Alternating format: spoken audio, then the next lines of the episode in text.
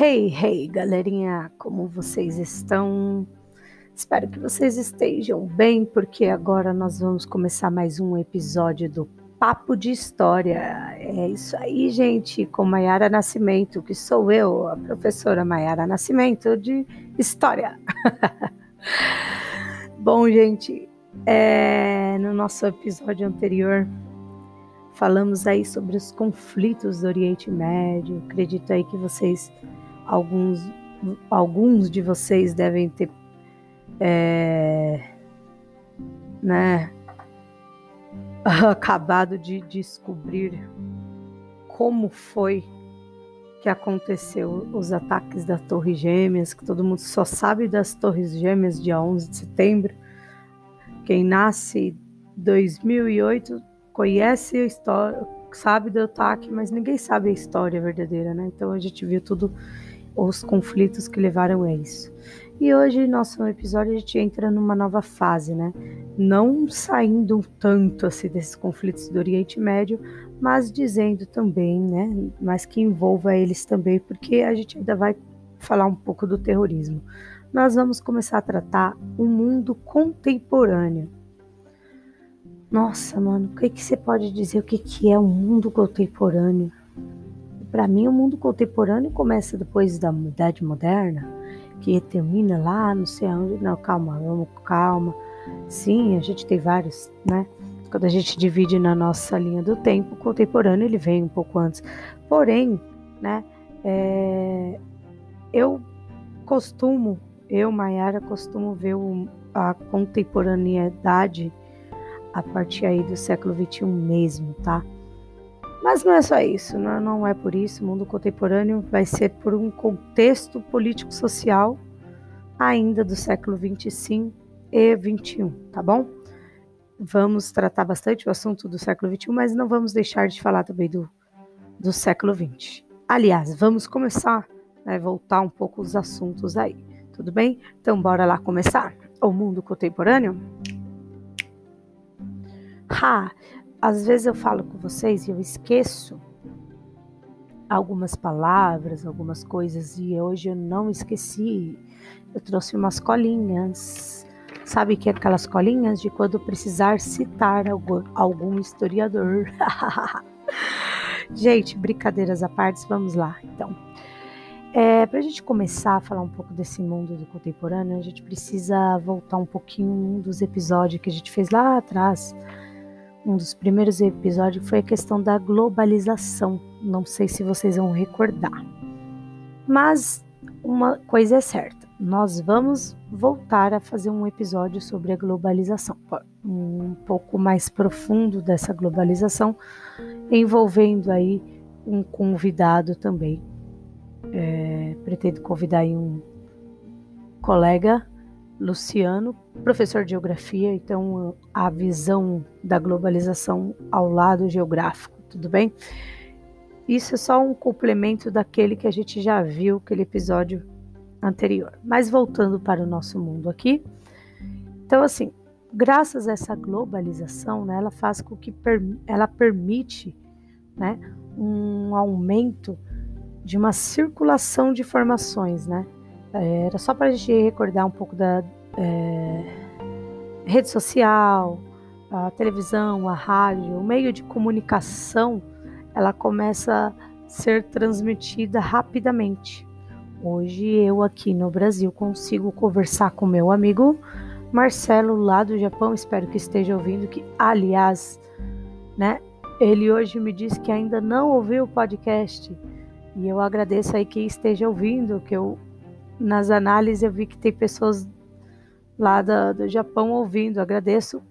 Muito obrigado de verdade, de coração, essa galera aí que tem, que tem ouvido. Compartilhe, continue assim, porque me empolga continuar a fazer o nosso podcast, beleza?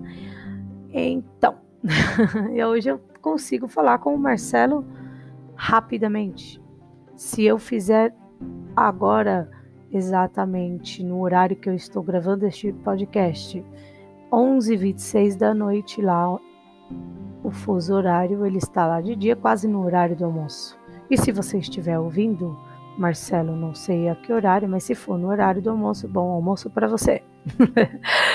bom, gente, por conta dessa globalização, eu e o Marcelo conseguimos rapidamente conversar no mesmo minuto, no mesmo segundo. E esse aumento de circulação de informações faz com que aumenta também capital, aumenta o número de pessoas rodando ao redor global, vamos dizer assim. E aí, né, registra então os desafios que a gente enfrenta de crises. E aí eu faço aquela breve pergunta: mas que crise, né? Que crise podemos dizer no mundo que a gente enfrenta atualmente? Quer dizer o que, Mayara? A pandemia? Pode ser a pandemia também, mas não é neste contexto. a globalização é, a, faz parte também a pandemia, porque né, é, a globaliza, globalização ela não envolve apenas um meio de comunicação rápida, mas também o meio de transportes rápidos também, né? Justo por isso que tornou uma epidemia tornou uma pandemia, né? Mas não era esse assunto que eu queria dizer hoje. Podemos fazer um próximo episódio aí, se quem sabe. Tudo depende de vocês. Vocês podem pedir, pedir, curtindo a página, seguindo o canal do YouTube, aí Spotify, Anchor e outros aí outras atividades de podcast, beleza? Só escrever Papo de História com Maiara de Nascimento que vocês vão me achando, certo? Enfim, voltando aqui, voltando mais ainda, falando de novo do fim da guerra, daquela Guerra Fria entre a União Soviética e os Estados Unidos. Caramba, Maiara, toda vez que a gente conversa nos assuntos, sempre os Estados Unidos está envolvido em alguma coisa. Toda vez fala. Pois é, é incrível, né? Bom, com esse fim da, da Guerra Fria, o estabelecimento da nova ordem mundial acaba ocorrendo e vai. É, acaba ocorrendo transformações, né? vai ter grandes transformações nas relações entre os países. E, contudo, novos pontos de tensão e conflito também vai se estabelecer aqui, já no nosso século XXI, tá? A partir do século XXI. Já começa pelo terrorismo. O que, é ser terrorismo? Vamos começando então em 2001, voltando um pouco sobre o que nós falamos lá do episódio anterior, né? Uh, após o ataque lá do, do terrorista aquele ataque terrorista do lado do, das Torres Gêmeas em 2001, quem estava no comando era o, pre, o, presidente George William Bush, nos Estados Unidos, né?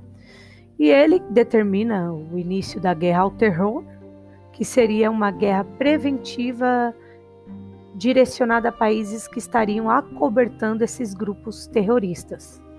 E aí, de acordo com essa política de, do Bush, tem um início aí em 2001 a invasão do Afeganistão, acusando, né, é, acusando não, sendo acusados. É isso aí, eles eram acusados pelos Estados Unidos, falando que os Estados Unidos, os Estados Unidos dizendo que eles estavam escondendo os, os integrantes do Al-Qaeda, que é a, aquele que ele financiou antigamente e depois virou inimigo, né? Inclusive estava escondendo aquele cara tão temido, né, que todo mundo já ouviu falar, Osama Bin Laden, que inclusive acaba sendo morto pelo exército estadunidense no ano de 2011, se não me engano. Isso eu não tenho na minha colinha, mas acredito que sim, que foi 2011. Tenho quase certeza que eu estava viva, que eu já viva, eu estou viva, caramba. Queria aquela musiquinha agora. Mas vamos lá. é, 2011, assim, gente. 2011 no Paquistão, o Osama Bin Laden acaba sendo morto pelo exército estadunidense. Ou não, né? Para quem mora em São Paulo, se conhecer bem a região de São Paulo, no centro, ali na 9 de julho, frente ao edifício Joelma, tem um bar chamado Bar do Bin Laden, se a gente olha, o cara é, é idêntico, vai saber, né? Mas brincadeiras à parte? Sim, acreditamos que Osama Bin Laden esteja morto, sim, e que foi o exército estadunidense que consegue é, exterminar lá na região do Paquistão. E aí o governo do Talibã ali no Afeganistão acaba sendo deposto no ano de 2003. Tudo bem, gente? Na sequência da guerra ao terror, é, a gente vai se voltar, essa guerra do terror, ela vai se voltar contra o Iraque. E o governante, o governante dele, que é o Saddam Hussein, todo mundo já ouviu falar também. Saddam Hussein, ele é acusado de, ter, de usar armas que químicas na guerra lá do Irã-Iraque. Aquele episódio, a gente fez um episódio só dessa guerra aí. E, e ainda acusa, né, também de que Saddam Hussein tem grandes depósitos desses armamentos, tá? No ano de 2003, os Estados Unidos então invade o Iraque diante de vários protestos de, de, de, inúmeros países que acusaram o governo estadunidense de estar interessado é mais no, no petróleo do Iraque, todo mundo sabe disso, né? É uma coisa meio que óbvia, é, porque o Iraque todo mundo sabe que é o segundo maior produtor mundial de petróleo. Se você não sabia, agora você sabe. E essa presença bélica do, dos Estados Unidos da América fez crescer um número de atentados contra a intervenção estadunidense, como um, provocados pelo Estado Islâmico e pela Al-Qaeda também, tá? E essa presença dos Estados Unidos no, no Iraque vai se estender até 2011, quando o presidente dos Estados Unidos, novo eleito, Barack Obama, querido Barack Obama por muitos, né? Ele determina então a retirada das tropas daquele país. Então, para quem não sabe, esse terrorismo aí dos Estados Unidos ficou de 2003 até 2011, quase aí 10 anos, e só por conta do Barack Obama que eles retiram é, essas tropas do país, tá? Uh, mas as tensões resultantes dessa guerra ao terror foram projetadas para outros locais também do mundo, tá, gente? Como, por exemplo, a Europa. Porque a Europa ela passa a sofrer também ataques terroristas e geralmente eles estão desencandeados pelos chamados lobos solitários. Que seriam esses caras, tá? É, estes são pessoas aí, ou grupos de pessoas que agem contra populações civis. É, muitos deles estão ligados ao grupo como Estado Islâmico, tá, gente? E, contudo, o terrorismo ele não é uma ação exclusiva de um grupo islâmico. Ele é proveniente a uma interpretação extremista de uma religião, uma ideia, né? Ou né, uma forma bem extremista mesmo de ideais religiosos, certo? Como sempre na história do mundo, sempre teve guerras por religiões. Bom, mas a Europa ela não é o principal alvo desse terrorismo. O maior número desses atentados ele acaba sendo concentrado no Iraque, no Af Afeganistão e até mesmo na Somália. Os ataques terroristas, gente, acaba resultando no aumento da hostilidade contra imigrantes é, muçulmanos nos países europeus e até mesmo nos Estados Unidos. Talvez vocês possam recordar recentemente, né? Aí durante o governo, por exemplo, do Trump, é, a, essa questão dos imigrantes muçulmanos é a rejeição do Trump, certo? E quem souber mais também pode comentar aí, gente. Eu, eu tento, na verdade, dar uma resumida para todo mundo entender um pouco a atualidade também, o que, que acontece, né? Porque às vezes a gente vê na TV e fica meio perdido e não sabe o que, que é. Então eu estou tentando só né, explicar um pouquinho aqui para vocês, tá? É, então, assim, gente, é, o número do atentado é, é maior, como eu disse, no Iraque, Afeganistão, na Somália. Os ataques terroristas fazem então essa que, que aumente então uma hostilidade da, desses imigrantes não irem para os, para os países europeus e os Estados Unidos. E por conta disso, essas ações vão desde posturas individuais, mesmo assim, individual, pessoal de alguém, até ações de governos mesmo maiores, né? Por exemplo, como a decisão da França. A França ela acaba proibindo o uso de véu para as mulheres muçulmanas que vivem na, na no, no país. Então você imagina, você que esteja ouvindo, eu não sei de onde você esteja nesse exato momento, se você segue alguma religião ou se você não tem religião, mas imagina, né? Você seguir uma religião que, que tem que seguir as regras da religião, você é, é uma cultura da sua religião e você é proibido disso. Imagina. Então, as muçulmanas na França foram proibidas de usar véu. Uma coisa assim, né?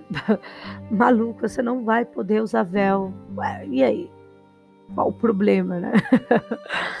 pois é, gente. As mulheres muçulmanas não poderiam. E aí vem aí uma coisa pior. Vem a questão basca. O que, que seria essa questão basca, né? Vamos por conta disso daí, das mulheres. Mas vamos, não só das mulheres, vamos tentar é, resumir um pouco mais, tá? Aproximadamente 2,2 milhões de pessoas da etnia basca, elas vivem na região entre o norte da Espanha e o sudeste da França, ou seja, elas estão ali entre as duas fronteiras, ou melhor, a fronteira entre os dois países certo? E aí o sudeste da França e a Espanha, bom, estão é, ali, ela fica bem no meio dos dois e eles estão ali, as pessoas bascas, a etnia basca, eles vão reivindicar a independência, ou seja, criar um país ali no meio, bem no meio da Espanha e da França. É, tenta imaginar, ou pega aí no seu Google, olha o mapa para vocês conseguirem ter, entender o que, no, o que eu estou querendo dizer, certo? Trata-se então de um movimento nacionalista, porque os bascos eles têm uma cultura e inclusive uma língua diferente das, da, da cultura existente da região deles, tá? Então, tanto cultura e língua é diferente dos franceses e espanhóis, tá? Durante teve um período de uma ditadura na Espanha do general Franco. Ele proíbe o ensino da língua basca e o uso pelos meios de comunicação. Tá? Isso é uma coisa assim bem repressiva para os bascos. E os bascos obviamente não vai gostar disso e vai dar resposta. Em resposta às medidas do general Franco, eles criam então uma organização é, Pátria Basca e Liberdade. Tudo bem? Estou é, falando em português. Eu sei que a sigla é ETA, ETA, e aí eu não vou saber falar para vocês. É, não puxei colinha, mas o ETA significa aí pátria basca liberdade. E esse ETAS sobrevive então na clandestinidade. É, são pessoas aí, uma organização clandestina. Inicialmente, esse grupo ficou dedicado apenas para preservar a língua e os costumes, né? a, a cultura, a tradição basca, para que passasse de geração em geração e que não morresse esses costumes deles, tudo bem? Por isso que era uma atividade clandestina, porque era proibido, como o general Franco determinou, certo? Mas aí, no final da década de 1960, o ETA ele não aguenta mais. E aí passa a assumir ações que nós conhecemos aí, vai falar, umas ações de cunho terroristas, certo? E mesmo após a democratização da Espanha, depois do, do que acaba a ditadura do Franco, mesmo com é, essa democracia, essas ações terroristas continuaram. E aí vinha, né, de forma que eles queriam de todas as, de todo modo, né? A província basca não queria é, aquilo parado. Eles querem sim, eles continuariam, né, correndo atrás da sua independência. Então teve vários ataques, dezenas de ataques e dezenas de acordos hum, para cessar fogo, para acabar com essa com esses ataques. Mas as ações terroristas continuaram e prosseguiram, gente, todo esse tempo prosseguiram e só pararam no ano de 2009, quando uma parte da organização foi desmantelada, tá? Aí, nos anos seguintes, o ETA então anuncia um programa de desarmamento progressivo. E em 2018, dois anos atrás, esse grupo anuncia então o fim. E até hoje a população básica ainda continua pedindo para que eles consigam a sua independência. Então, plenos aí entrando na segunda década ou melhor, é segunda década, terceira década do, do século 21, né?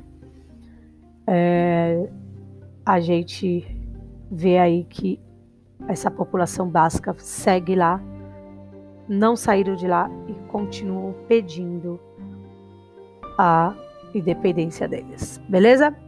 Então, gente, é um pouquinho é o episódio de hoje, então só para começar o mundo contemporâneo, é um pouquinho aí só para vocês entenderem esse terrorismo aí que não que deu uma continuidade mesmo após o ataque das Torres Gêmeas, beleza?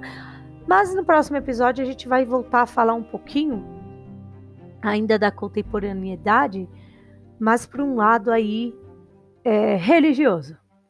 E esse lado religioso é um pouco mais aí para a Europa mesmo, ligado à Europa, de brigas entre católicos e protestantes. Caramba, mas isso não é, já não foi, já não ficou passado, não, meus queridos. Vocês vão ver aí que tem ainda briguinha entre católicos e protestantes. Tudo bem?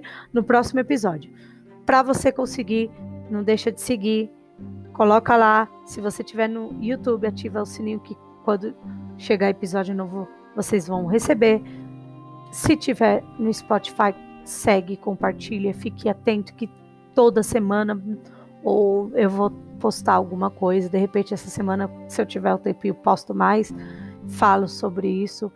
E entra qualquer local de podcast, grita lá. É só escrever, gritar não. Escreva Papo de História com a professora Maiara Nascimento, que vocês vão conseguir acompanhar tudo isso daí. Beleza, gente? No Anchor vocês conseguem também é, ouvir esses podcasts além do Spotify. E além do, disso, no Anchor, vocês podem adicionar uma mensagem para mim através de cada episódio. Vocês podem gravar a mensagem, isso é muito bacana, faz parte. E aí a gente prossegue. É com a ajuda de vocês que nós podemos continuar com esse podcast, beleza? Beijo para vocês, Maiara Nascimento, ficando por aqui e até o próximo episódio.